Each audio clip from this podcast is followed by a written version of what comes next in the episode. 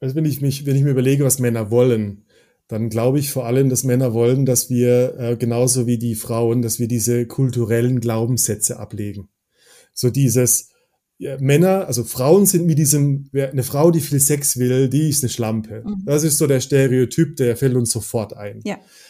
Bei den Männern ist es aber ähnlich, weil äh, für richtig guten Sex, glaube ich, muss man verletzlich und transparent sein. Mhm.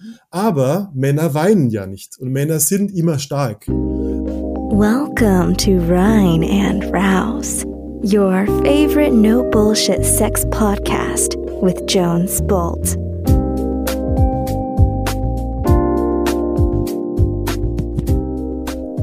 Hey people from the Rhine and Rouse universe.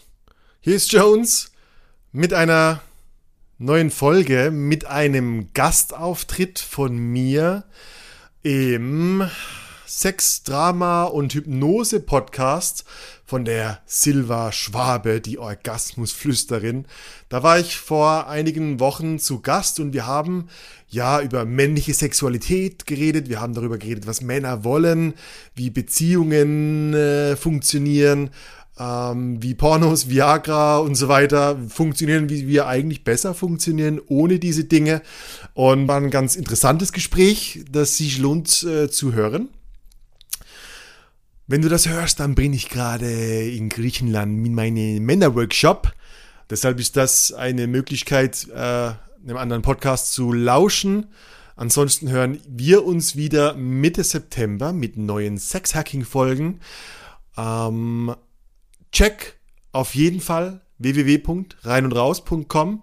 Es gibt immer noch ein paar Plätze im Oktober-Workshop für den fucking Free-Workshop. Es ist eine einmalige Gelegenheit für dieses Jahr. Ich bin nicht sicher, wann wir nächstes Jahr wieder einen neuen Termin machen können. Ähm, und aktuell sind drei Männer- und zwei Frauenplätze frei. So, who knows? Maybe it's for you. Ansonsten wünsche ich dir jetzt alles Gute, eine gute Zeit ähm, und viel Spaß mit dieser Folge. Bis dann, bye bye.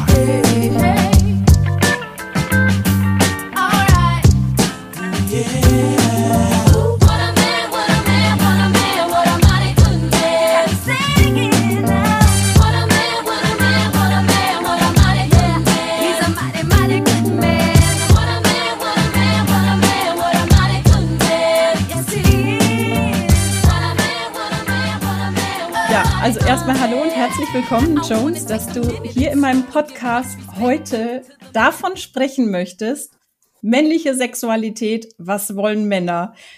Ich hätte natürlich erstmal gern, dass du dich unseren Zuhörern vorstellst. Ja, vielen Dank für die Einladung. Ich bin, äh, ich bin ganz verwirrt von deinem roten Kleid und von deinem Lippenstift. Ähm, ich habe so ein bisschen Bildung in der Evolutionsbiologie und du bist so in meiner Psyche die rote, reife Frucht. Die Frau im roten Kleid, der Ferrari mit den Kurven. Und das ist ganz gefährlich. Da kann man gar kein Interview führen. Oh. Aber wir versuchen es trotzdem. äh, mein Name ist Jones. Ich bin der, der den Rein und Raus Sex Podcast macht seit 2019. Ähm, und was kann ich von mir erzählen? Ähm, in meiner Historie sozusagen komme ich aus der Gestalttherapie, äh, habe viele ähm, Ausbildungen in NLP und in Hypnose, was ja auch dein so ein bisschen dein Thema ja. ist. Und habe die letzten sechs Jahre hm, Männergruppen geleitet, mache Männerworkshops ähm, in Griechenland und in Deutschland und mache Sexworkshops in Deutschland, äh, wo Leute lebendig werden können. Das ist eine ganz kleine Zusammenfassung von oh, mir. super. Ähm, ja. Hast du dich jetzt nur auf Männer spezialisiert oder sind in deinen Kursen auch Frauen zugegen? In den, äh, also es gibt extra Männergruppen und Männerkurse. Mhm. Ähm, das kommt aus meiner eigenen Historie. Ähm, mein, mein erstes Buch, was ich veröffentlicht habe, war vor fünf Jahren ein Pornosuchtbuch. Also ich bin so über die Sex- und Pornoschiene zu der Männerarbeit gekommen. Mhm ähm, hatte sehr, sehr ähm, gute Mentoren und Trainer, die mich darauf aufmerksam gemacht haben, äh, dass Männer Mentoren brauchen, um in ihrer Persönlichkeitsentwicklung und in ihrer Sexualität zu wachsen. Und das habe ich fünf Jahre lang weitergegeben, bevor ich überhaupt dann zum Bereich Sexualität übergegangen bin, weil ich irgendwann festgestellt habe, dass eigentlich alle Probleme, die wir haben, sich irgendwie vor allem in der Sexualität zum Ausdruck bringen. Mhm. Wenn wir uns, wenn wir Scham haben, wenn wir Schuldgefühle haben, wenn wir Leistungsdruck haben, dann ähm, hat das vielleicht oft so einen kleinen Kanal in der Arbeit oder im persönlichen Leben, aber wo es vor allem rauskommt, ist da, wo wir nicht nur psychisch, sondern auch physisch nackig sind. Mhm. Und äh, deshalb hat es mich irgendwann dann zur Sexualität gezogen, weil der Rahmen sehr viel, sehr viel spannender war. Ja, ja. ja. Sehe ich ganz ja. genauso. Deswegen habe ich mich darauf spezialisiert als die Orgasmusflüsterin. Die Orgasmusflüsterin, oh wow. Ja. Und ähm, genau unsere Zuhörer, Zuhörerinnen wird es bestimmt brennend interessieren, was wollen Männer. Aber erstmal, warum machen wir eigentlich jetzt diese Podcast-Folge? was hat dich dran gereizt, mit mir eine Podcast-Folge aufzunehmen? Mit dir eine Podcast-Folge aufzunehmen? Ja. Ich bin, ich bin immer ganz interessiert, warum Frauen es interessiert, was Männer wollen.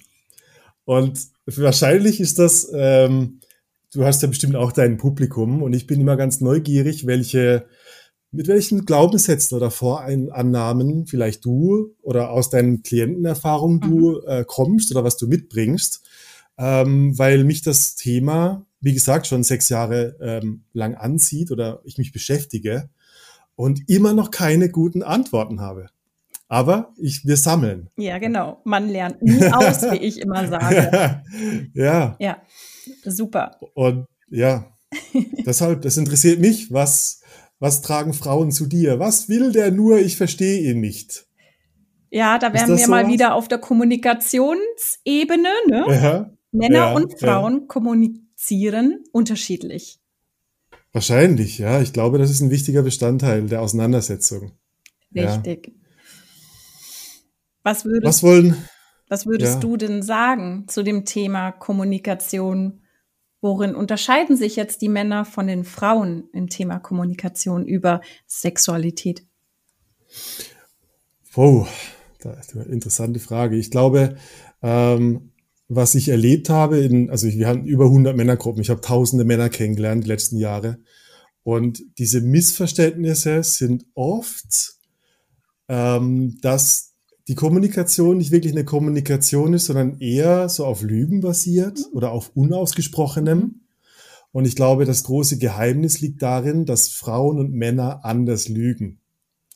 Nämlich, dass Frauen, wenn sie etwas nicht direkt zum Ausdruck bringen können, wie ich will jetzt Sex mit dir, ähm, eher emotionales, jetzt mal Drama machen, mhm. Auch wenn das jetzt ein bisschen Mansplaining ist, mhm. aber diese Emo so durch Emotionen und Metaphern, so dieses, mh, hm, vielleicht kriege ich doch, was ich will. Mhm. Ähm, und Männer genau das andersrum machen und vielleicht viel zu oft, viel zu direkt sind oder viel zu tollpatschig sind und nicht genau wissen, wie man flirtet oder wie man so diese Verführung im positiven Sinne betreibt, wo man ähm, Anziehung, ähm, also so mentalen Sex durch Anziehung und Abstoßung produziert ähm, und ich glaube, dass da viel, ja, viele Kommunikationsfehler äh, entstehen, wo Frauen nicht wissen, woran sie sind und Männer nicht wissen, woran sie sind. Ja, ja. Und dadurch kommen sie irgendwie nicht genau in der Mitte zusammen. Das ist ein bisschen aus einer hohen Ebene betrachtet, aber das ist so die Erfahrung, die ich teilen kann. Ja. Glaubst du, dass immer ja. noch dieses Reden über Sex sehr schambesetzt ist für beide Geschlechter? Absolut. Äh, ich glaube, also wenn ich mich, wenn ich mir überlege, was Männer wollen, dann glaube ich vor allem, dass Männer wollen, dass wir äh, genauso wie die Frauen, dass wir diese kulturellen Glaubenssätze ablegen. So dieses ja, Männer, also Frauen sind mit diesem, eine Frau, die viel Sex will, die ist eine Schlampe. Mhm. Das ist so der Stereotyp, der fällt uns sofort ein. Ja. Bei den Männern ist es aber ähnlich, weil äh, für richtig guten Sex, glaube ich, muss man verletzlich und transparent sein. Mhm. Aber Männer weinen ja nicht und Männer sind immer stark. Und Männer haben auch so durch dieses Patriarchat diese, diese Maskerade von Stärke und Durchhaltevermögen und Disziplin auf ähm, und ähm, finden dadurch vielleicht oft auch nicht zu dieser intimen sexuellen Befriedigung, weil sie sich nicht so gut, weil sie nicht gut sind im Loslassen und im Fallen lassen. Mhm. Und das ist für mich persönlich einer der wichtigsten Aspekte, um überhaupt einen Orgasmus haben zu können. Genau. Ja. Sieht die Orgasmusflüsterin genauso. Ja, Und da, und da ist so dieses große, ja schade, wenn jetzt, wenn eine Frau, die denkt, ich bin eine Schlampe, auf einen Mann trifft, der denkt, ich muss hart sein, mhm. Was passiert dann? Dann passiert ziemlich schlechter, wahrscheinlich gewalttätiger, wahrscheinlich toxischer mhm. äh, Sex, wo keiner wirklich das bekommt, was er durch Sex eigentlich bekommen wollte. Mhm. Und das ähm, ist, glaube ich, so einer der ganz großen Rahmen, wo ich glaube, das äh, müssen alle Geschlechter und alle Gender äh, loslassen lernen. Ja. Ja. ja. Ich arbeite ja auch an dem Thema Konditionierungen mit meinen Klienten, männlich wie weiblich. Und du hast da eben ein Thema angesprochen. Das ist das ja. Thema als Mann, ich darf mich nicht verletzlich zeigen. Ich darf nicht ja. schwach sein oder über Emotionen spricht man nicht. Und das mhm. stellt halt wirklich ein Kommunikationsproblem dann dar zwischen Männern und mhm. Frauen. Mhm.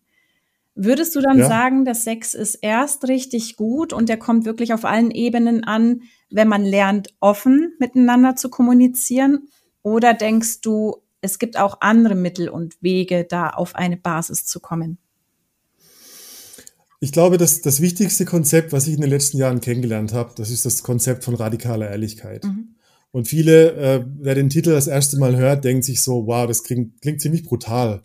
So, ich haus dir mit dem Baseballschläger genau ins Gesicht. Aber was radikale Ehrlichkeit eigentlich macht, ist genau das berichten, was ich mir und jetzt wahrnehme, um es danach loslassen zu können. Mhm. Und ganz oft ist es so, wenn, wenn Sex nicht funktioniert, wenn Anziehung nicht funktioniert, wenn so dieser, dieser Elefant im Raum steht, ich weiß nicht, was es ist, aber irgendwas ist komisch hier, dann ist es oft diese Unfähigkeit, genau das zu benennen, dass man einfach sagt so, du Silva, ich bin nicht ganz sicher, irgendwas ist doch gerade. Ja. Ist irgendwas komisch bei dir? Und dann kannst du sagen, oh, endlich sagst du es. Äh, ich habe eigentlich heute Periode bekommen. Ja, ja. Sag ich, oh, Gott sei Dank sagst du es. Ich habe die ganze Zeit gedacht. Und was passiert auf unserem, auf dem biologischen Ebene, auf, im Nervensystem, ist, wir lassen Anspannung los. Also wir haben, wenn man es ganz grob sieht, unser zentrales Nervensystem, da ist der Sympathikus, der ist Flucht und Anspannung und Kampf. Und wir haben den Parasympathikus, der ist für Entspannung, für Loslassen, für Genuss zum Beispiel äh, da. Und wenn wir Spannung in unserem System halten, weil irgendetwas unausgesprochen ist, dann sind wir, dann hast du so das Erlebnis von, ich bin hier, aber ich bin irgendwie gar nicht da. Ja. Der, der, das, der Moment, wo wir uns treffen, der ist gar nicht so satt, wie er eigentlich sein könnte, ich weiß gar nicht, was los ist. Es ist irgendwie so ein komischer Traum, aber irgendwas stimmt hier nicht.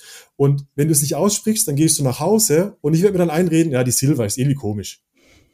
Irgendwas stimmt nicht mit. Einfach nur, weil ja. ich unfähig war, es auszusprechen. Ja. Und diese Art von ehrlicher Kommunikation, glaube ich, dass es dir hilft, dieses Unausgesprochene, diese Anspannung loszulassen, um überhaupt in die nötige Entspannung für Sex oder für Lust überhaupt mhm. zu kommen. Ja, ja da müssen beide definitiv. auch ziemlich offen sein und auch, wie du sagtest, nicht lügen, um ja. sich irgendwie zu schützen. Erst dann ist wirklich diese Vereinigung möglich für richtig ja. guten Sex. Total. Auf allen Ebenen. Und jeder, und jeder Mann wird, wird äh, aus unseren Jahren von Männergruppe wird dir bestätigen, dass egal mit welcher und mit wie vielen Frauen er im Bett war, Nummer eins, es waren immer die Frauen, die am nächsten am Magazincover Figur dran waren, die noch am meisten Probleme mit sich selbst hatten. Im Sinne von, ich bin so 98 Prozent perfekt, aber die zwei Prozent sind ganz furchtbar. Mhm. Wohingegen die, die so na, nach Magazincover-Standard so 80 Prozent dem entsprachen, aber gesagt haben, weißt du was, ich bin 100 Prozent ziemlich geil, den besten Sex ihres Lebens hatten. Weil eben diese Anspannung nicht da war. Ja. Also, und wenn du mich dann fragst, so was wollen Männer, dann kann ich dir sagen, ja, ja, die stereotype Antwort, die ist 90, 60, 90, blonde Frau, rote Lippen, mhm. Doppel-D, und es stimmt gar nicht. Ja, die Männer wollen das Gleiche wie Frauen, nämlich ein Partner, der sich super wohl fühlt mit sich selbst, glaube ich. Das ist eine ganz, ganz wichtige Grundvoraussetzung für Intimität. Ja. Und vor allem, ich denke, sie wollen auch das Gefühl, dass man sich beim Partner wohlfühlt. Und ja. da sprechen wir ja wieder von Energie und dass man sich spürt, dass man spürt, ob jemand mhm. jetzt Anspannung empfindet oder nicht. Ja. Und ich habe ich hab so, so einen Running Gag in der, in der Männergruppe, da, mit dem wird es eigentlich ziemlich schnell klar, um was es geht. Ähm, unsere Gruppe, das sind die No More Mr. Nice Guys. Und Mr. Nice Guy äh, ist so eine Idee von der, ein Typ, der gelernt hat, Frauen zu gefallen, indem er versucht, alles richtig zu machen und dadurch halt alles falsch macht. Mhm. Und das ist ungefähr so, wie wenn du ein Date hast mit jemandem, der, äh, ihr seid beim Inder, aber der Typ hat Reizdarmsyndrom. Und du hast die ganze Zeit das Gefühl, der sitzt doch auf etwas, der entweder er explodiert gleich oder er implodiert. Ja. Und das ist diese Art von, hey, irgendwas stimmt hier nicht. Richtig. Ja. Und ähm, äh, du kannst dir vorstellen, wie das weitergeht mit jemandem, der Reizdarmsyndrom hat, den du mit Hause, nach Hause nimmst. Nein. Das wird kein gutes Ende nehmen. Nein, ja. das wird kein gutes Ende nehmen. Da finde ich also, Authentizität, Authentizität, Authentizität. Ja. schwieriges Wort, finde ich ja. richtig gut, weil wenn man sagt, du, sorry, ich vertrag Indisch nicht so gut. ähm, da offen und ehrlich zu sein und darüber zu lachen oder sich vielleicht selber nicht zu ernst zu nehmen, das ist dann wieder äh, schön zu hören, weil du weißt, derjenige kann über sich selber lachen, er ist authentisch. Und die besten Dates hatte ich, wenn ich gesagt habe, weißt du was, ich habe eigentlich echt keinen Bock auf Dates. okay. Aber die Frau gesagt hat, oh, ich auch nicht. Oh, lass uns einen Spaß draus machen. Ja. Beste Dates. Ja. Wie sah das Lass uns einfach betrinken. Aus?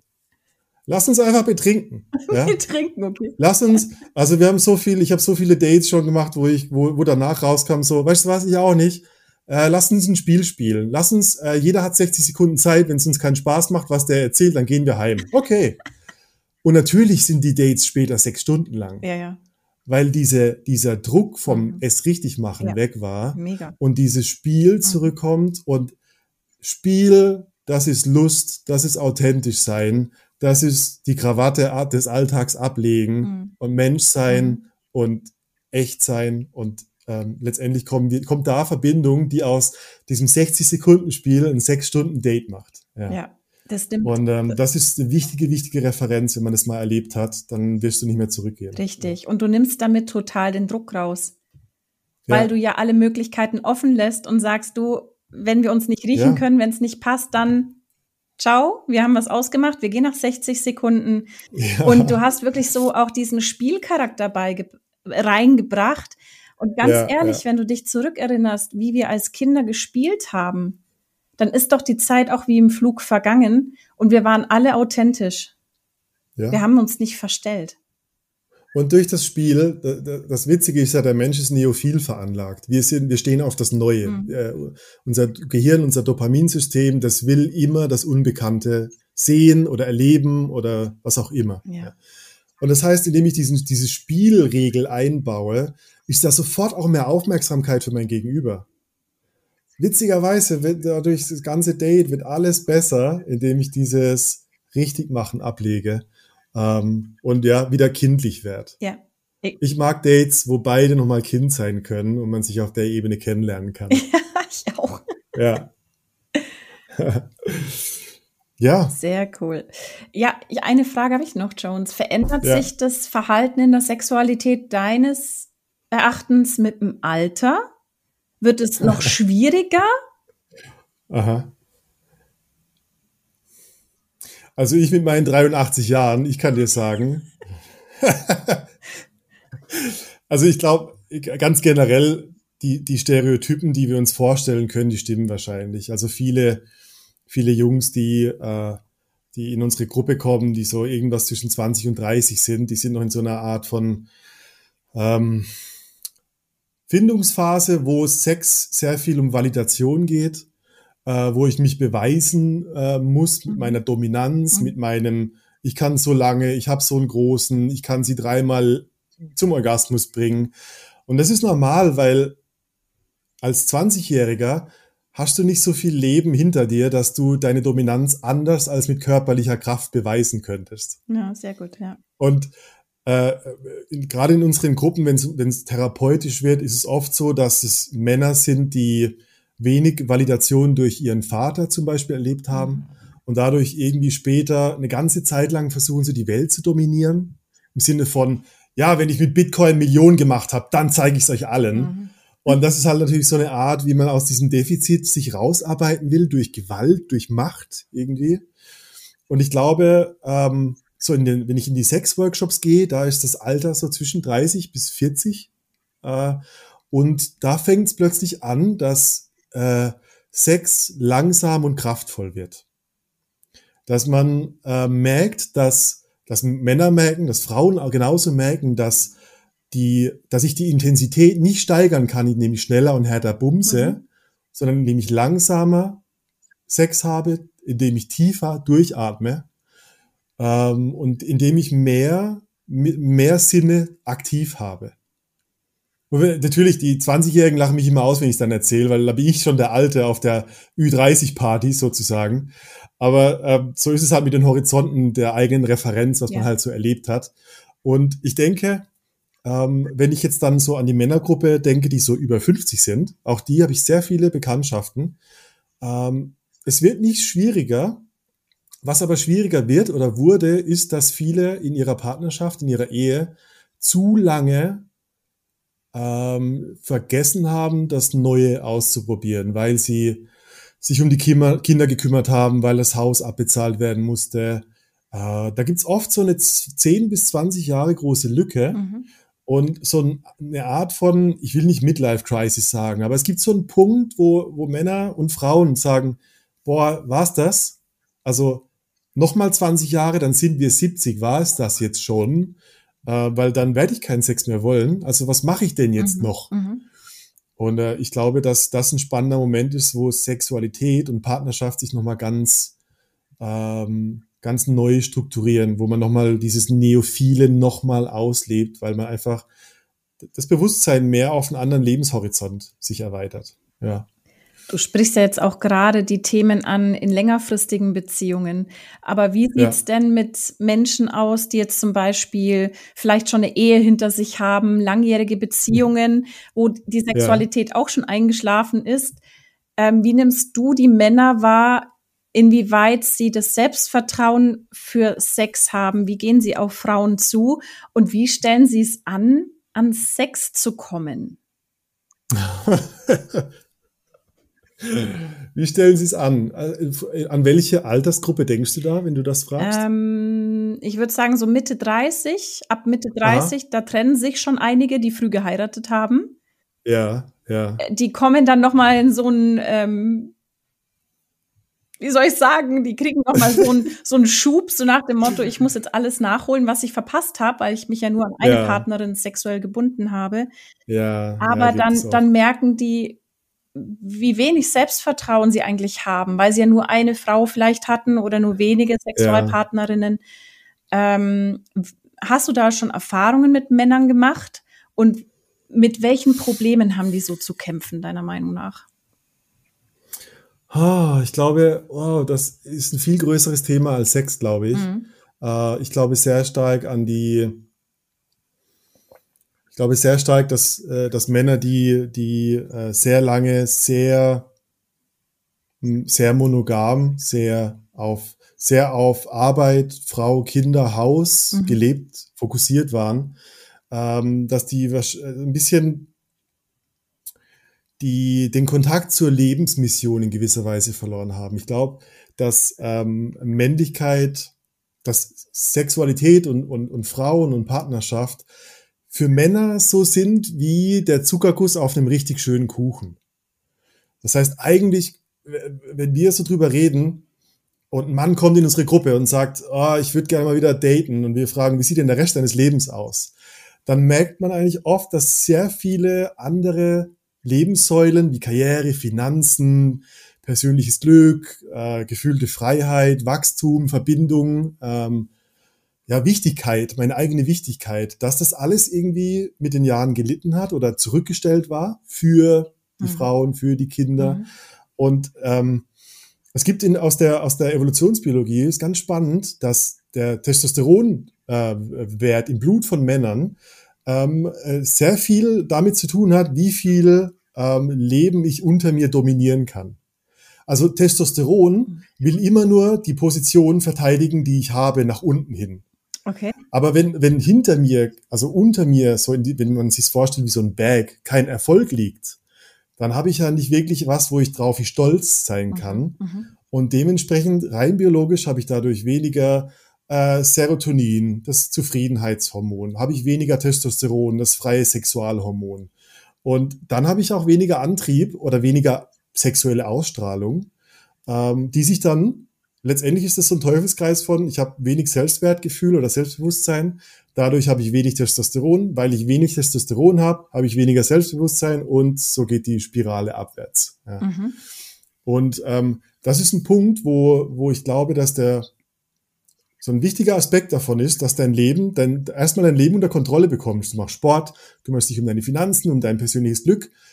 Und plötzlich, und das ist mir so oft in unseren Gruppen passiert, äh, ist plötzlich eine Frau neben dem Typ und er wollte doch nur mal wieder ein bisschen Sex haben. Und plötzlich hat er eine Partnerschaft und ein Kind ist auf dem Weg. Habe ich so oft erlebt, ja. ähm, dass, dass Männer ihr, ihr Leben unter Kontrolle gebracht haben und plötzlich war da die Frau, die dazu passt.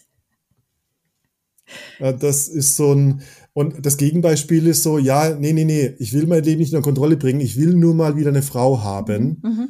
Äh, funktioniert nie, weil dieser, dieser Kuchen, der ist nicht gebacken, das ist einfach nur ein Haufen Brei und kein Zuckerguss der Welt bleibt auf diesem Haufen Brei liegen. Und das ist oft so diese Fehlvorstellung, wenn ich doch nur eine Frau hätte, dann wäre schon alles irgendwie besser. Ja. Und das funktioniert für Männer leider gar nicht so. Das sagst ja. du was. Also du bringst es auch richtig schön metaphermäßig auf den Punkt.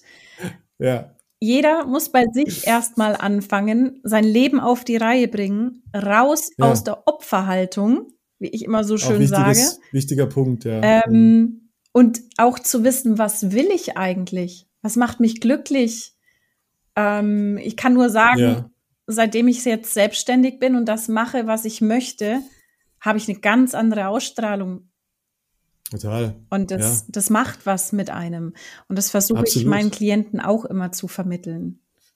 Dreh, du kannst bei meinem Leben zehn Jahre zurückdrehen mhm. und ich bin ein absolut pornosüchtiger ähm, depressiver Alkoholiker, der überhaupt keinen Kontakt zu Frauen hat. Okay.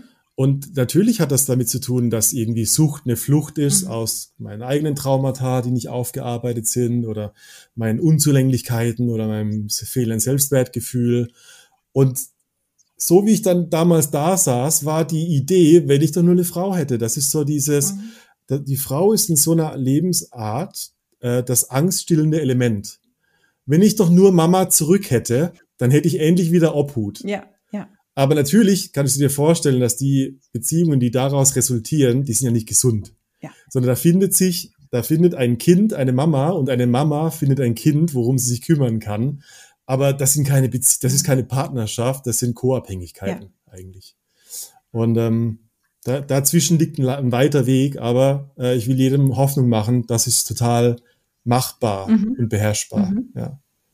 ja. Ein sehr cooles Thema, würde aber mehr jetzt auf Richtung Beziehung gehen, auch sehr spannend. Ja. Ich würde mich da gern unterhalten drüber, mhm. aber wir bleiben beim Thema Sexualität. Okay, viel besser. ähm, hast du das Gefühl, die Männer können äußern, was sie wollen beim Sex, was sie anmacht?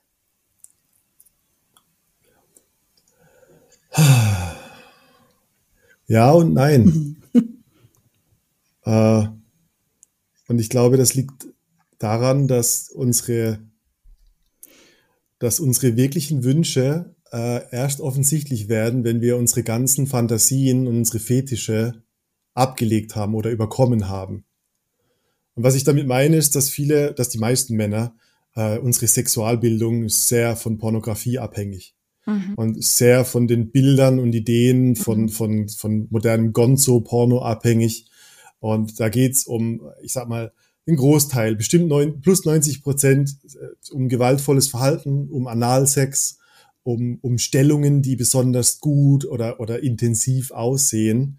Und ähm, wenn ich dich, wenn ich dich fragen würde, äh, sag mir eins deiner Lieblings, deiner Lieblingsbilder oder deiner Lieblingskünstler, Künstler, dann ist es super schnell, dass du sagst Dali oder äh, Van Gogh, mhm. weil es Front of Mind ist, weil es du tausendmal gesehen hast. Und so würde jeder Mann sagen, ja, ja, Analsex hätte ich schon mal Bock drauf. Aber viele haben dann, wenn sie dann Analsex haben, plötzlich so, äh, die Konfrontation mit ihrer Fantasie, weil ist ja gar nicht so viel besser oder so viel geiler. Äh, oh, ich da, also meine Fantasie war sehr viel intensiver als das Erlebnis, das ich dann in dem Moment hatte.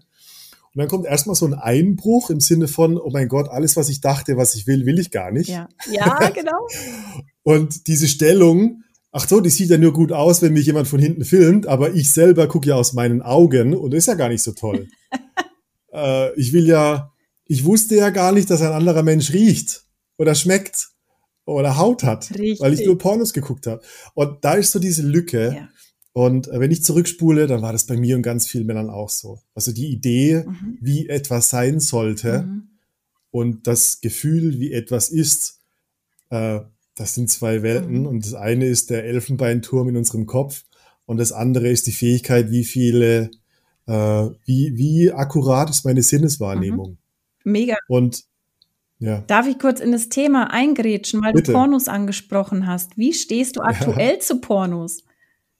Was hast du für eine oh. Meinung darüber? Weil du ja gerade gesagt hast, wir sind total visuell darauf konditioniert und dann ja, haben wir. Analsex und stellen fest, oh ja, von oben ja. sieht es anders aus wie von hinten und es riecht ja oder es ist gar nicht so leicht wie ein Porno. Ich finde grundsätzlich, es gibt viele, es gibt viele Meinungen dazu. Ich glaube, ähm, wir, ich glaube einerseits, wir kommen nicht um Pornos rum, weil es der schnellste Weg ist, mich anonym zu informieren, was man da macht. Mhm.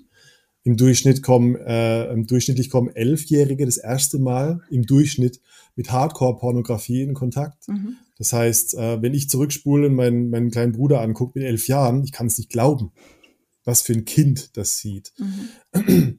Und das gibt, das gibt so diesen Bildungseffekt, wo man dann wenigstens etwas lernt. So, ah, mein Penis kann das und da muss es rein und so.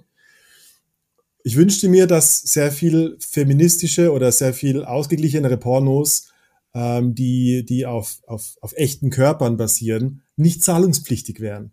Weil die mhm. Idee von, von, von feministischem Porno ist gut, dass eine echte Geschichte oder Interaktion stattfindet. Aber leider sind die kostenpflichtig und genau diese Elfjährigen gucken sich den kürzesten Weg und der ist youporn.com oder wie mhm. auch immer die alle heißen. Und da passiert leider der gewalttätige Schrott. Ja. Und das ist der zweite Aspekt. Ähm, den Porno, den wir sehen und was wir damit machen, ist ein Monolog mit mir selber. Ich mit meinem Penis in der Hand. Mhm. Ich mit meiner Vorstellung. Ich ohne anderes Nervensystem, das komplementär mit mir sich abgleicht. Mhm. Und je, je, öfter ich darauf masturbiere oder auf Fantasien abhebe, umso größer wird dieser Spalt zwischen meiner Sinneswahrnehmung, meiner Aufmerksamkeit und dem, was ich da im Kopf produziere. Mhm. Und das Ergebnis davon sind eben diese Fetische, dass irgendwann Männer nur noch, ich kann nur noch kommen, wenn wir es von hinten anal machen. Weil das sich so einbrennt, wie so eine Art Skript, wie Sex zu funktionieren mhm. hat, dass jede, dass jede Variable, jede Abweichung irgendwie zum Kontrollverlust wird. Mhm. Oder zur Gefahr, weil, nee, nee, so kann ich nicht. Also, es geht nur so. Und ähm, das ist eine Gefahr, weil ähm, ich glaube, wir können uns gleich über den Orgasmus unterhalten. Ich glaube, dass der, der, der wirkliche Orgasmus ein, ein äh, Gehirnhygienekonzept von unserer Biologie ist, um unser Nervensystem auf Nullpunkt zurückzubringen, um eine Entladung des Nervensystems zu erleben. Und wenn ich keinen Orgasmus erleben kann, weil ich eben dieses Skript im Kopf habe, steigt äh, sehr viel Leidensdruck, sehr viel emotionaler Druck, ähm, Gedankenkreise, Grübeleien, mhm. Fantasiegebäude mhm. äh, und äh, letztendlich auch Dinge wie Depressionen und Suizidraten bestimmt auch mit. Nicht nur durch Pornos, aber ein wesentlicher Bestandteil. Ja. ja. Was ich festgestellt das, habe ja. im, im, Rahmen von Pornos, jetzt aus weiblicher Sicht, ich habe ja. auch Klientinnen, die haben gesagt, ja, ich nutze auch Pornos, um es hm. mir zu machen. Die brauchen auch die äh, visuelle oder auditive Stimulation. Und dann stellen sie fest, wenn sie dann kommen, ist es wirklich nur auf der rein körperlichen Ebene. Aber ja. das ähm, geistig-seelische fällt ja komplett hinten runter. Und mhm. wie du mhm. jetzt gerade gesagt hast, da schaltet sich alles auf Null. Das, das mhm. ist ja nicht da. Das hast du nur Klar. mit einem Sexualpartner, wo du wirklich auf diesen drei Ebenen wirklich gut schwingst und dich aufeinander mhm. einstellen kannst. Wenn du dann Total. mit auf diesen drei Ebenen einen Orgasmus hast mit deinem Partner oder Sexualpartner oder wie auch immer, ähm, ja, ja. dann kannst du dich auf Null zurücksetzen und dann hast du dieses ja, Gefühl, dass es dir die Schädeldecke weghaut und dass mhm. du in einem Nichts aufgehst. dass du, ja, ja, wie würdest du denn einen Orgasmus beschreiben, der auf diesen drei Ebenen stattfindet, als Mann gesehen, würde mich mal interessieren.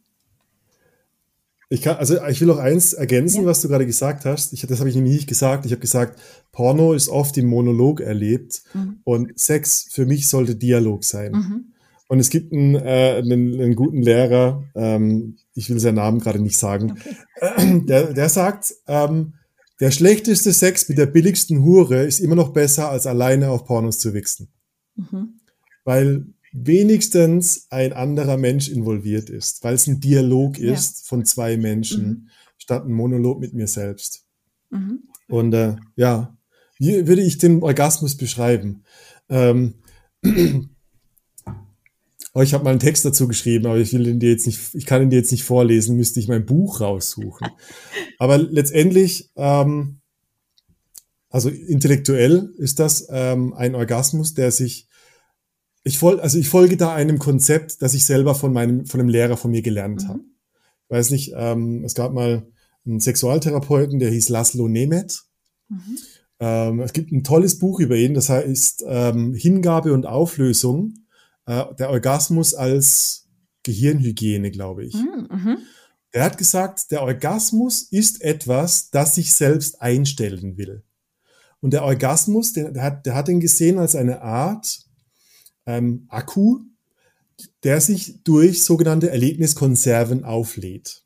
Das heißt, jedes Mal, wenn ich eine, äh, in meinem Leben etwas erlebe, das Kontrollverlust, Stöhnen, Schweiß, Rhythmus, äh, beinhaltet, ähm, also sexuelle, psychologische Symbole sozusagen, lade ich mich sozusagen mit Sexualenergie auf, die sich irgendwann bei 100% entladen will. Und bei Männern sieht man das, weil äh, wirklich die, die Eichel zum Beispiel einfach mehr durchblutet ist, weil sie eben nicht masturbiert haben, sondern 30 Tage lang und haben jeden Tag vielleicht eine Kleinigkeit gemacht, vor der sie Angst haben ähm, haben Sport gemacht, sind laufen gegangen, sind, uh, uh, weißt du, alles, was irgendwie diese sexuellen Symbole hat, mhm. lädt uns auf in der Hinsicht. Und äh, dann kommt so ein Punkt, wo du sagst, boah, Baby, ich bin so geil. Ich bin so geil. Ich will's dir jetzt besorgen. Und die, wir, ich glaube, wir alle kennen, hoffentlich kennen wir alle diese Momente, wo wir sagen, Alter, was war das für ein crazy Sex gerade? Ja, ja warum, was für ein Biest ist aus mir rausgekommen? Ja. Und ähm, genau das ist diese Art von Lust äh, und, und Hingabe. Mhm. Und das ist dieses, diese Hingabe an etwas, was ich nicht mehr kontrollieren kann, mhm. wo ich auch die Kontrolle loslasse, weil Laszlo Nemeth hat gesagt, der Orgasmus, der sich selbst einstellt, ist ähnlich eines, äh, einem epileptischen Anfall. Mhm wo das Gehirn wie früher an unserem Aldi-PC, so dieser Reset-Knopf, wo man das ganze System so lahmlegen konnte, einfach diesen Nullpunkt bekommt. Ja. Du kriegst, dir schießt es ins Gehirn. In deinem Gehirn gibt's diese mega Lotus-Explosion, die geht über dein Rückenmark ins Becken und du hast diese Ganzkörper-Explosion. Vollkommene Ekstase. Und du kannst mindestens für eine Viertelstunde lang im Bett liegen und sagen, ach du Scheiße, fühle ich mich geil. Ich habe keine Gedanken. Ja. Ich bin im Hier und Jetzt. Mhm. Die Rechnungen von nächsten Monat sind mir so egal. Bring mir Wasser. Nee, ich gehe später duschen. Äh, äh. Und da sind wir, und, und genau dieses, äh, diese, das ist der Nullzustand, ja. äh, wo wir einfach äh, wirklich äh, den Reset-Knopf gedrückt mhm. haben. Und letztendlich, was, der, was die Idee von diesem Reset-Knopf war, ist, dass dein Gehirn ähm, dadurch, dass es die Welt konstant irgendwie konstruiert in deinem Kopf und zusammenstellen muss, ständig Rechenfehler macht. Und dass dein System ähnlich überlastet wie dein Laptop, wenn du im Browser 10, 20 Tabs offen hast. Mhm. Und du brauchst einfach den Neustart. Und wenn du den nicht hast, dann hängt dein System und du hast so diesen, und jetzt kommen wir zu Pornosucht, du hast Suchtdruck, mhm ohne richtiges Ventil. Mhm. Mhm. Weil äh, ich kann überlastet sein und da ist so dieser, oh Gott, ich muss, ich brauche mhm. eine Entladung. Aber wenn ich nicht gelernt habe, wie ich mit einer anderen Person wirklich Kontrollverlust haben kann und es mir nur mit Porno selber mache, dann ist es so, als würde ich von diesem 100% Orgasmus-Akku immer nur 5% wegmachen. Mhm. Und es ist irgendwie so, oh, also mein Organismus, der will 100 Prozent, der will den fucking Stromschlag, Ja, ja. aber mein blödes Onanieren auf Pornos, das hilft mir nicht, zu diesem Nullpunkt Mhm. zu kommen. Und äh, deshalb ist es so wichtig, diese, wie kann ich mich auf die Person gegenüber ohne Lügen, weißt du, es schließen sich Kreise, Mhm, mhm. ohne Lügen, ohne Zurückhaltung, ohne Fetische, ohne äh, Vorstellung, wie es sein sollte, einlassen, um wirklich da zu sein, wenn es passiert. Ja. Ja. Das wäre meine Zusammenfassung vom Orgasmus. Sehr schön. Ich war total dabei. ich weiß genau, was du meinst. Und genau an diesen Punkt zu kommen, ist ja, Ja. für viele nicht leicht, weil du musst ja, wie soll ich immer sagen, ein bisschen teasen, Hm, dich hm. anfüttern und nicht gleich drauf auf die Alte, wie ich immer so schön sage, Oh sondern Gott. schon ein bisschen spielen, so ein bisschen ja, wie soll ich sagen? Muss aushalten. es aushalten, bisschen ausreizen und dann, wenn du Mhm. merkst, oh, ich kann nicht mehr anders, dass du Ja, dann ja. Sex hast Ja. und nicht Und ja. nicht wie in unserer Konsumgesellschaft, ach, ich habe jetzt Bock auf Essen, ich hole mir schnell einen Döner. Ähm, Ja. So solltest du nicht mit Sex umgehen, weil dann hast du nicht diesen tollen Effekt, von dem du jetzt gerade gesprochen hast, dass du Hm. Diesen Reset-Knopf drückst und wirklich sagst, boah, das war geiler Sex. Ja, ich finde auch, also ich glaube, wir, konditionieren uns ziemlich krass darauf, uns schnell zu befriedigen. Ja, Äh, egal, ob das Mas Masturbation ist oder bei McDonalds Mhm. oder bei Instagram. Irgendwo gib mir schnell den Fix für meine Mhm. Unsicherheit. Mhm. So. Und ich liebe, es gibt ein Zitat von, von Daniel Gilbert, der hat das Buch geschrieben, Stumbling, Stumbling Upon Happiness, ähm, über Glücksstolpern. ja. Mhm. Und der sagt ähm, auf Englisch, wir können es vielleicht kurz übersetzen, The power of wanting trumps the satisfaction of getting. Also die Kraft des, des Verlangens ist besser als die Befriedigung, wenn du was erhältst, was du wolltest. Richtig. Also dieses, dieses, oh mein Gott, ich, Baby, ich halte es nicht mehr aus, wann machen wir es jetzt? Im Grunde genommen, wenn du, wenn du Endorphine und Testosteron und Dopamin messen würdest, ist das, was vor dem Sex passiert, der eigentliche Sex. Mhm. Das ist das Geile, obwohl du es nicht aushältst eigentlich. Ja. Ja. Wo du auch nicht genau weißt, will der andere jetzt auch Sex? Also irgendwie Ja. spüre ich diese Spannung und dann, Ja, ja. Ja. Und dann musst du halt auch den richtigen Moment treffen, dass es nicht zu lang dauert und das, das Gummi irgendwann überstretched ist und dann richtig. wieder diese Neugierde sinkt. Ja. Ähm, ja, wir Menschen sind komplizierte biologische Wesen. Aber es gibt Wege. Genau. Und darum geht's in diesem Podcast. Aufklärung, Wege aufzeigen oder eben auch, wie kann ich da am besten auch mit meiner Ja. Partnerin drüber sprechen oder wie kann ich mich da am besten öffnen. Gibt Komplett und ja. ja, ähm, ich habe mir noch was aufgeschrieben, deswegen schaue ich gerade. Was, was denkst du, welche Themen sind am meisten belastend für Männer beim Thema Sexualität?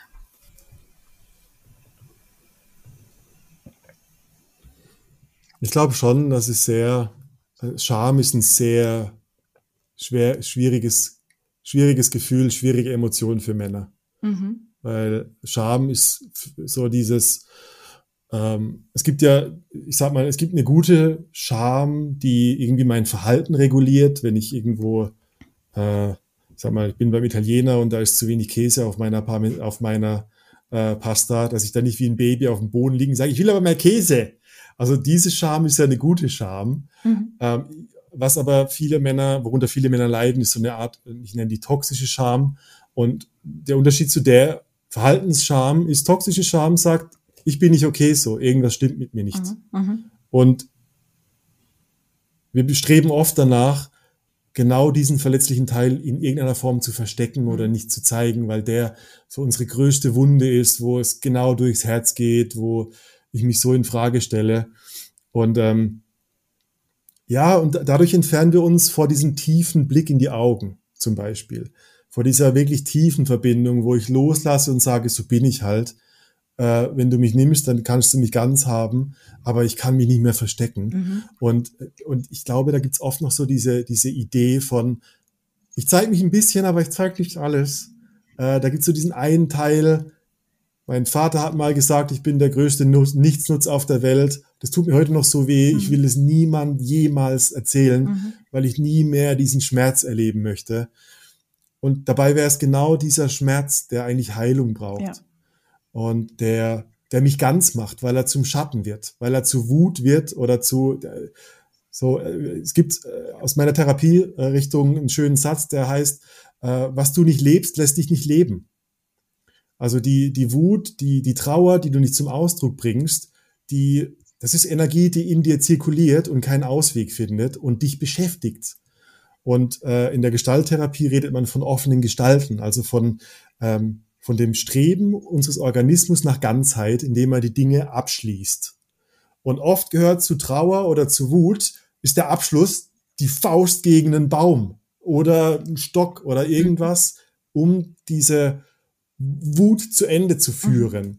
Und ähm, ich glaube, das blockiert uns oft, äh, ganz da zu sein, weil wir so beschäftigt sind mit inneren Konflikten ja. und Scham. Also, um deine Frage zu beantworten, diese Scham, nicht gut, nicht richtig, mhm. zu viel, zu wenig zu sein, ähm, geht Frauen genauso aus meiner Erfahrung mit allen Workshop-Teilnehmern, ähm, ist eine der größten menschlichen Achillessehnen und so, so traurig. Ja, ja. ja.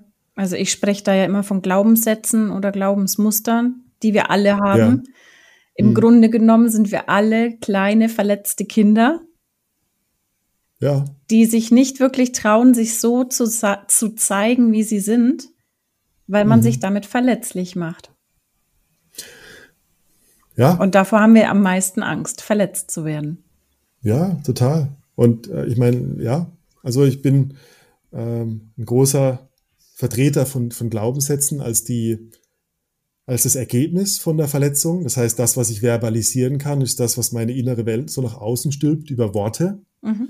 Ähm, und ich glaube oft, dass Glaubenssätzen einfach diese so eine Verletzung zugrunde liegt, die wir vielleicht gar nicht mehr erinnern. Nee, richtig. Es kann ja. gut sein, äh, jedes, jedes Baby kommt als Sexualwesen auf die Welt. Jeder, äh, jedes Kind mit, mit im ersten Lebensjahr auf dem Wickeltisch fummelt an sich mhm. und wir legen sofort die Pampers an. Ja. Und wir unterbinden so diesen, diese Körpererforschung. Ja. Und ich meine, wo fängt ein Glaubenssatz an? Vielleicht schon da. Mhm. Vielleicht sind diese Teile da unten nicht so gut. Das sind Bedürfnisse, und, die ja die Kinder ausleben. Ja? Davon sprichst du ja gerade. Und das ja. zu unterbinden ist nicht gesund. Und oft ist dann ein Glaubenssatz, wenn man so fragt, so, ja, und warum schämst du dich? Oder was ist der, was glaubst du, was ist der Grund? Mhm. So, ich weiß nicht. Ich weiß es nicht. Ich fühle, es fühlt sich so, es fühlt sich so an, als wäre es nicht okay. Mhm. Und ähm, das ist vielleicht die, in Worten ist oft ein Glaubenssatz eine schlechte Übersetzung von der Emotion, die darunter liegt.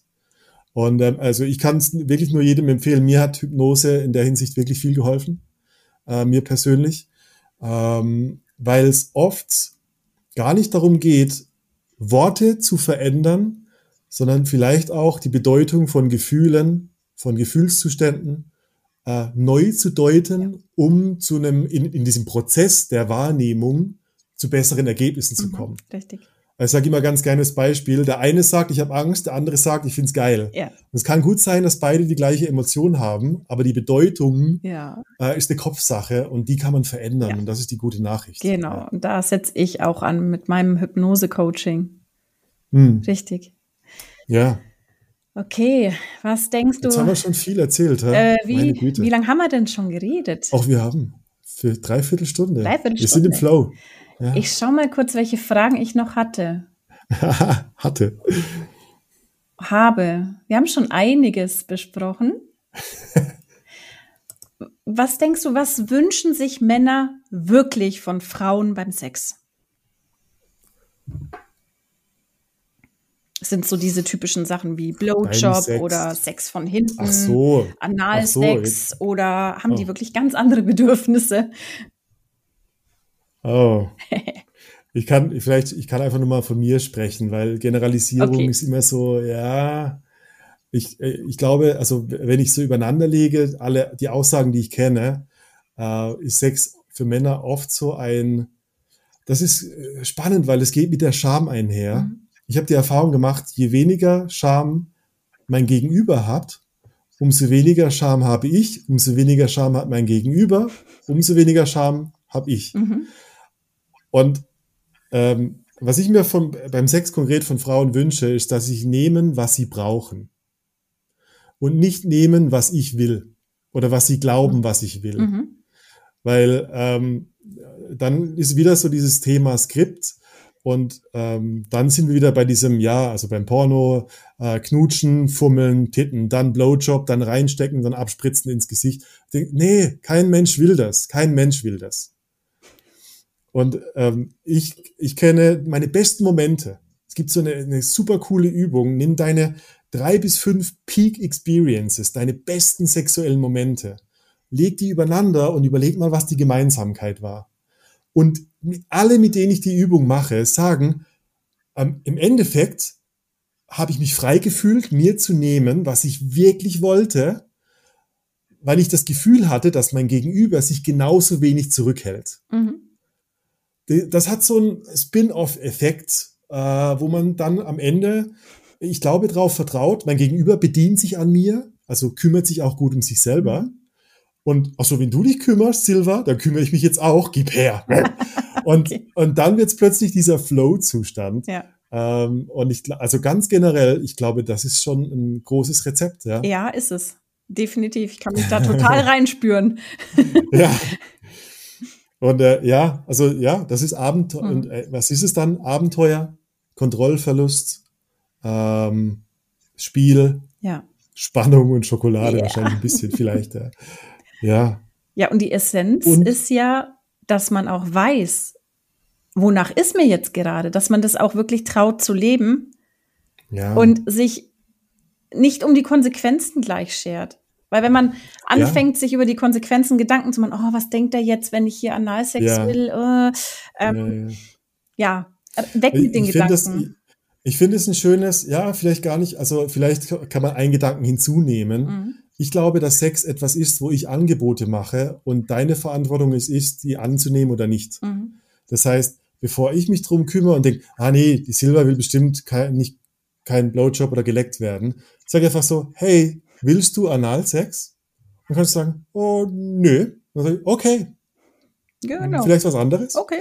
Und ich glaube, äh, in, in der Workshop-Erfahrung, ähm, was mich echt begeistert hat, ist so diese, ähm, wie oft, es gibt so das sogenannte Drei-Minuten-Spiel im ähm, na, Wheel of Consent, Mhm. äh, wo es darum geht, wer macht eigentlich in dieser Interaktion gerade ein Angebot, wer ist gebender, wer ist nehmender, wer ist aktiv, wer ist passiv. Und Leute ähm, tendieren dazu, sich sehr viel mehr um die Bedürfnisse des Gegenübers zu kümmern, als um ihre eigenen. Ja. Und äh, das ist so ein bisschen, ich kann mich, glaube ich, gar nicht so gut um deine Bedürfnisse kümmern, weil ich oft einfach nicht weiß, was in deinem Kopf abgeht. Also in gewisser Weise will ich sehr viel lieber darauf vertrauen, dass du die Fähigkeit hast, mir zu sagen, was du willst. Und wenn nicht, dann vertraue ich darauf, dass das, was gerade passiert, alles ist, was du möchtest gerade. Mhm. Also so diese Verantwortung wieder zurückgeben und sagen, hey, äh, ich will das, würdest du mir das geben? Sagst du, ja, okay, passt. Dann sage ich, ah, danke, geil. Ich kann richtig nehmen, Mhm. weil ich habe aktiv gefragt und jetzt darf ich aktiv genießen. Statt, hm, ich weiß nicht, ob sie es will, ich mach's mal, sagst du, hey, was machst du da? Und dann sage ich, oh scheiße, nächstes Mal muss ich aufpassen. Und dadurch kommt diese Unsicherheit rein. Ja, Ja, richtig. Da wären wir wieder Ja. beim Thema Kommunikation. Ja absolut. Was- Absolut. Tür öffnend und Tor öffnend und Öffnungen öffnend ist. Alles. Öffnungen öffnend und Penisse steifend. Ja, genau. und äh, alles befeuchtend. äh, Sehr schön. Jetzt wird's Ja. ein Juicy Talk. das, Okay. Ähm, wie siehst du denn aktuell das Männerbild eigentlich, Jones? das aktuelle Männerbild. Ja. Ähm, ich bin ein bisschen biased, weil ich sehr viele Männer aus Selbsthilfegruppen kenne. Mhm. Ähm, ich glaube, dass Männer äh, akt also aktuell, die letzten 10, 20 Jahre mit Sicherheit seit diesem MeToo, äh, äh, Missbrauchsskandal und so weiter, dass Männlichkeit unter dem Generalverdacht steht und dass es Männern zunehmend schwer fällt zu unterscheiden, was darf ich, was sollte ich, was kann ich und was darf ich auf keinen Fall. Mhm. Mhm. Und äh, ich habe oft erlebt, dass diese Unsicherheit geht so weit, dass mh, Frauen sagen würden, hey, die Männer flirten gar nicht mehr. Und die Männer sagen, ich flirt nicht, weil es kann ja gleich ein Übergriff sein. Mhm. Und ich glaube, das ist gerade so ein Momentum, äh, wo, wo sehr viele Influencer und sehr viele Meinungsmacher online und über Instagram und so weiter sehr viel Aufmerksamkeit bekommen, ähm, aber dadurch so in eine sehr große Unsicherheit von Männern reinschlagen, Ja. die immer unsicherer werden, Mhm. weil die Wände um sie herum immer kleiner werden. Ja. Und das ist etwas, was Männer extrem verunsichert. Okay. Ja, Ja. das, das glaube ich auch. Ich habe mir darüber noch keine Gedanken gemacht, aber gut, dass du es jetzt ansprichst. Ja, Ähm, Verunsicherung ist überall zu bemerken. Also auch Ja. bei den Frauen. Deswegen mache ich ja auch diesen Podcast, weil viele nicht genau wissen, wie kann ich mit dem Thema Sexualität umgehen und vor allem, wie gehe ich mit Problemen in der Sexualität um. Die, die Ja. wissen ja gar nicht, wie, wie funktioniert das, was spielt eine Rolle für mich, wer bin ich eigentlich, wo will ich hin Hm.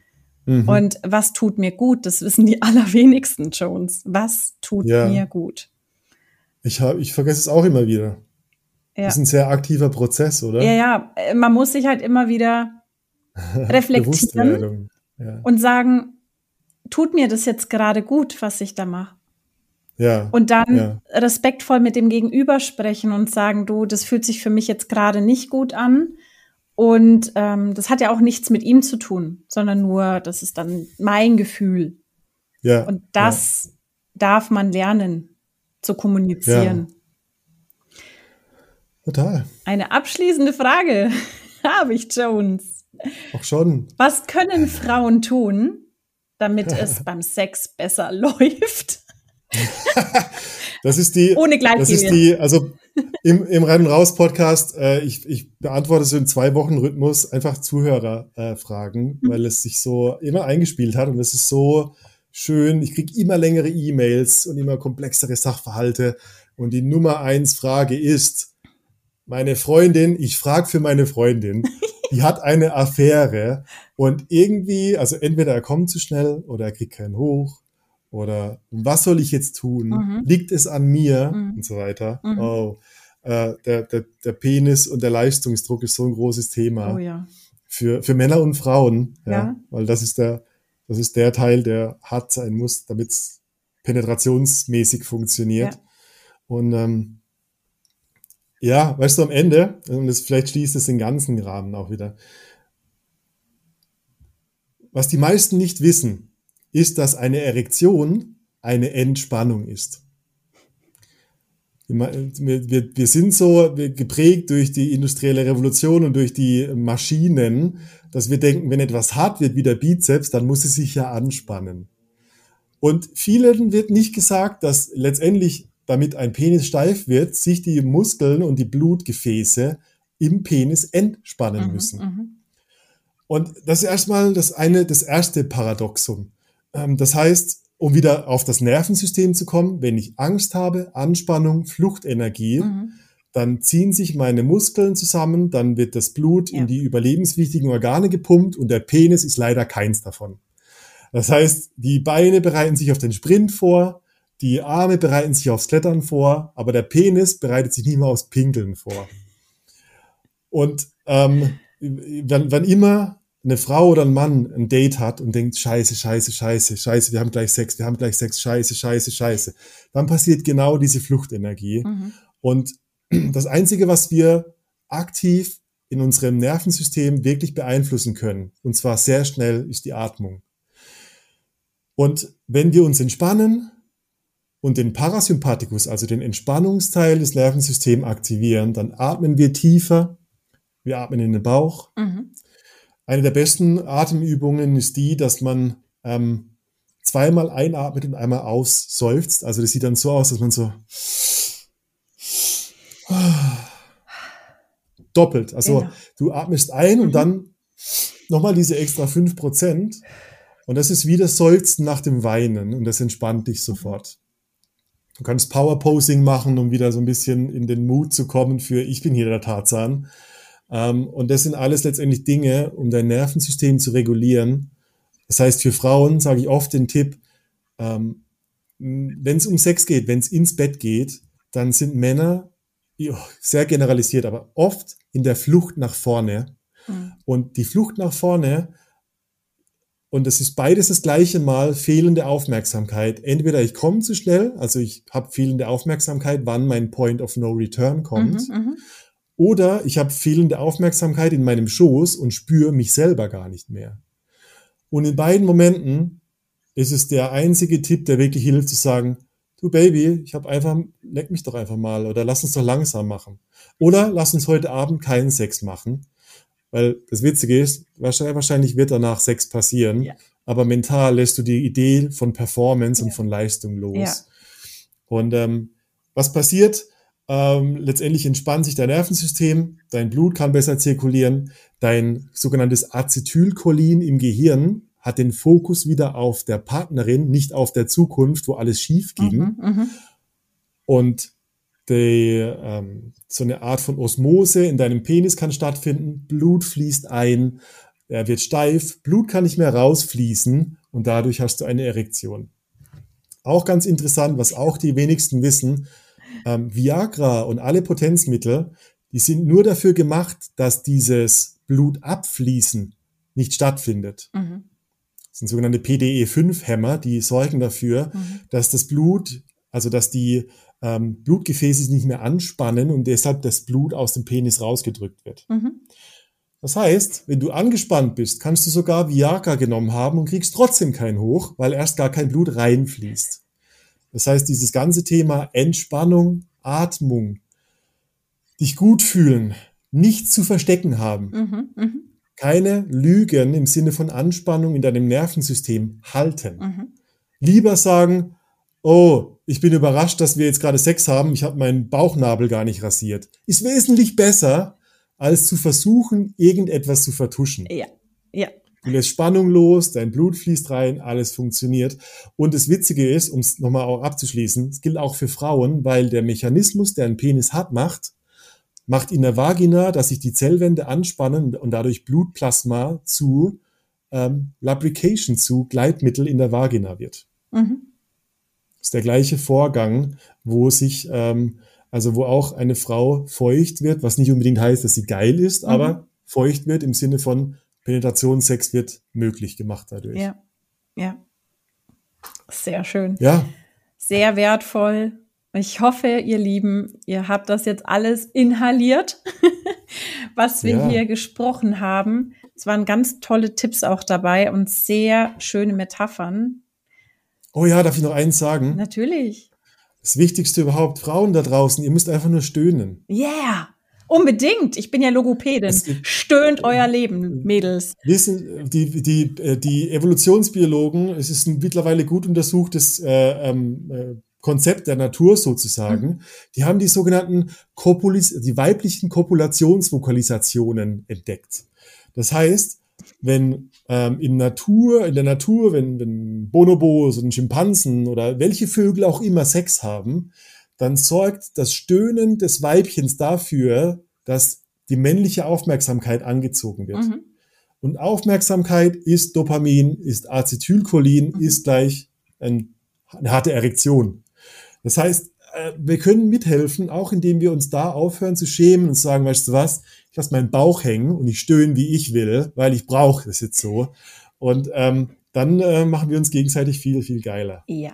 Und das Stöhnen bringt ja auch bei uns Frauen die Atmung nach unten. Das heißt, Blut kann runterfließen. Super, genau Und- das. Wir werden viel empfänglicher für die Berührungen, für den Druck vom Mann oder auch von der Frau.